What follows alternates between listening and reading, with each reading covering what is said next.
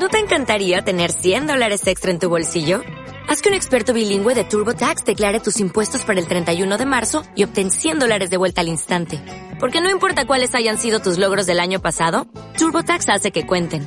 Obtén 100 dólares de vuelta y tus impuestos con 100% de precisión. Solo con Intuit TurboTax.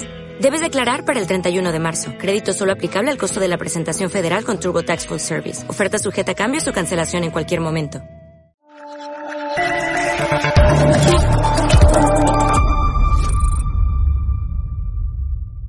Muy buenas noches, espectadores de Estado de Alarma y de EDA TV, la televisión sin censura. Como cada año, volvemos al asador Guadalmina.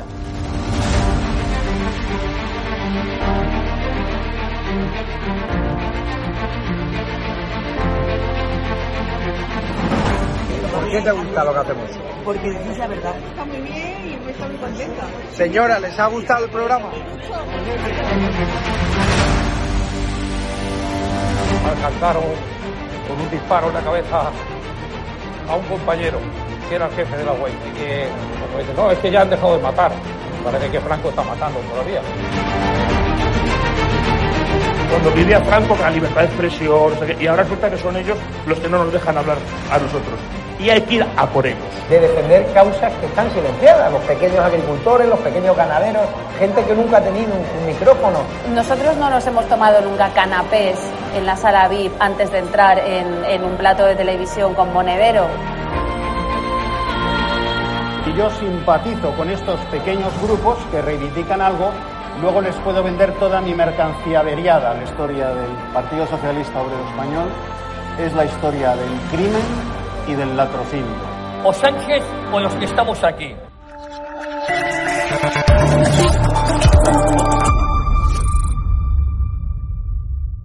Dentro de unos días saldrá nuevamente al público el libro Los mitos de la guerra civil, que ha sido recientemente traducido en Francia, donde ha causado una especie de conmoción, que se parece a la conmoción que causó en España cuando fue publicado hace 20 años.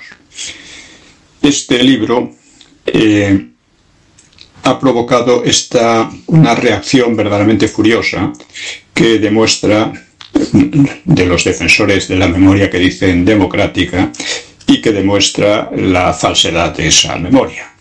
Porque si, si fuera real, pues no, no tendrían problema en someterla al debate intelectual libre. Bueno, la ley que pervirtiendo el lenguaje llaman de memoria democrática es un doble atentado contra la democracia y contra la verdad histórica. Y esto es una evidencia. Si fuera cierta la versión de la guerra civil y del franquismo que sostienen los autores de esa ley, pues esa versión podría convencer a la gente por el simple debate intelectual libre, como digo. Y nadie les niega el derecho a exponer sus versiones, pero sí a imponerlas por ley, porque es una ley necesariamente de estilo soviético. Y necesitan esa ley precisamente porque saben que es falsa, que es falsa su versión de los hechos. Así, unos políticos incultos, y en su mayoría corruptos, di- dirigidos por un falso doctor, pues se permiten dictar a los españoles lo que deben creer sobre su propia historia. Este es el sentido real de esta ley de tipo soviético. Mucha gente percibe el absurdo, pero no entiende por qué se empeñan tanto en falsificar unos hechos de hace 80 años. Les parece que es una triquiñuela electoralista. Bueno, verlo así es una estupidez muy típica de cierta derecha. La izquierda y los separatistas necesitan esa ley porque de su versión de la guerra y del franquismo extraen su legitimidad histórica, política y moral. Legitimidad fraudulenta, como la del doctor, pero necesaria para sus actuales manejos que tienden a desintegrar la nación, a fomentar rencores y odios sociales y hasta a negar las bases biológicas de la vida humana. Debe recordarse ante todo que, como ha dicho el historiador inglés Paul Johnson, nuestra guerra civil es quizá el suceso del siglo XX sobre el que más se ha mentido, en España, en Europa y en América. Y la falsificación empieza por desviar la atención de lo que realmente se jugaba en aquella guerra para disimularlo con palabrería demagógica. Y comprendemos fácilmente lo que se jugaba atendiendo a los partidos del Frente Popular, que fue una alianza de partidos sovietizantes y separatistas, más algunos grupos de, adorno, como el de Azaña, ¿no? que a su vez había sido golpista, cuando perdió las elecciones del 33. La composición del Frente Popular explica de sobra el doble y el gran peligro histórico que amenazaba la continuidad cultural y política de España por aquel tiempo. Amenazaba, vamos, trataba de sustituir la cultura española de raíz cristiana y europea por un régimen de estilo soviético y disolver la nación en varios pequeños estados manejables por potencias exteriores. Esto es lo que entonces se jugaba en la guerra, y no una democracia que ya había destruido precisamente el Frente Popular. Y de quien venciera iba a depender la historia posterior, hasta hoy mismo. Si se oculta o disimula esto, se pierde todo el sentido de la historia, que se convierte en un galimatías ininteligible, lleno de contradicciones. Pero para llegar a la guerra hizo falta algo más, que fue la destrucción de la legalidad republicana por los que compondrían el Frente Popular, que con el mismo fraude que se decían demócratas se declaraban republicanos. No existió un bando republicano en la guerra, era el bando que había destruido la República precisamente. La destrucción comenzó apenas se instauró aquel régimen, la República. Empezó con incendios terroristas de más de 100 iglesias, bibliotecas y centros de enseñanza apenas iniciado el, el régimen y continuó con violencias y atentados permanentes. Pero la República cayó eh, especialmente por dos grandes golpes, grandes y decisivos, ¿no? que fueron la insurrección socialista separatista de octubre de 1934, que fue derrotada, pero dejó malherida a la República. Y luego la falsificación de las elecciones de febrero de 1936, seguida de un régimen de terror con cientos de asesinatos, incendios y violencias durante cinco meses hasta que gran parte de la sociedad reaccionó contra aquello. Bueno, pues el Frente Popular perdió la guerra, a pesar de que al principio tenía toda la fuerza del Estado y el dinero a su favor y la mayor parte de las Fuerzas Armadas, pero en cambio ganó internacionalmente la batalla de la propaganda, porque se presentó contra toda evidencia como defensora de la democracia.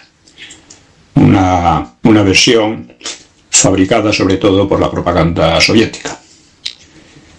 Eh, una democracia que el propio Frente había aniquilado, y además eh, una democracia tutelada por Stalin y que ya quedó inviable para largo tiempo después de aquella experiencia. Porque una democracia no puede funcionar con grandes partidos liberticidas, como eran aquellos, y en un ambiente de pobreza mayoritaria, de fuertes desigualdades sociales y de odios políticos cultivados precisamente por esos partidos, que eso es lo que fue la República. Fue una democracia convulsa por estas razones. Así que fue necesario un largo periodo histórico para sacar a España de la pobreza y de los odios que hicieron imposible la convivencia en paz y en libertad. Y eso lo logró un régimen autoritario, el franquismo, que nunca tuvo oposición democrática, porque la oposición fue comunista o terrorista. Y al final del franquismo, la unidad nacional estaba bien asentada. La sociedad española era próspera y había olvidado muy mayoritariamente los viejos odios. Y se suponía que los partidos habían aprendido la lección de la historia. Por lo tanto, se hacía posible por primera vez una democracia fructífera y no convulsa, como había sido la República. Sin embargo, hemos venido comprobando cómo quienes se sienten herederos de los viejos partidos que trajeron la guerra han conformado un nuevo frente popular de, facto que amenaza a la nación y a la democracia, y cuya pretendida legitimidad está en la falsificación del pasado y la imposición de leyes tiránicas. Y es preciso reaccionar contra esto, es preciso movilizarse. Y para ello es esencial conocer los hechos falseados masivamente por una propaganda brutal. En mi libro, Los mitos de la guerra civil, que como digo se va a reeditar ahora a principios de noviembre, pues es precisamente una de las mejores armas contra esa ley infame porque demuela, demuele las patrañas, demuele el Himalaya de falsedades que decía Besteiro, de las versiones izquierdistas y separatistas. Otros libros eh, lo han hecho también, pero este ha despertado, más que ninguno, las furias de los liberticidas, lo que deja claro, lo que revela la, eficacia de su exposición. Cuando salió, hace 20 años, provocó un coro de peticiones de censura, no solo de la izquierda de los separatistas, también de la democracia cristiana, por ejemplo, eh, de Javier Tusell en, El País. Y ahora ha pasado algo parecido con su traducción en Francia, hace poco tiempo.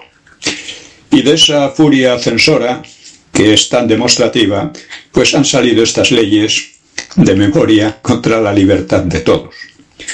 El libro eh, está dedicado al público en general, pero sobre todo a los jóvenes que deben conocer la historia. Así figuraba en la dedicatoria. Y deben conocerla para no ser víctimas del despotismo falsario del nuevo Frente Popular, que es un enemigo de la nación y de la democracia.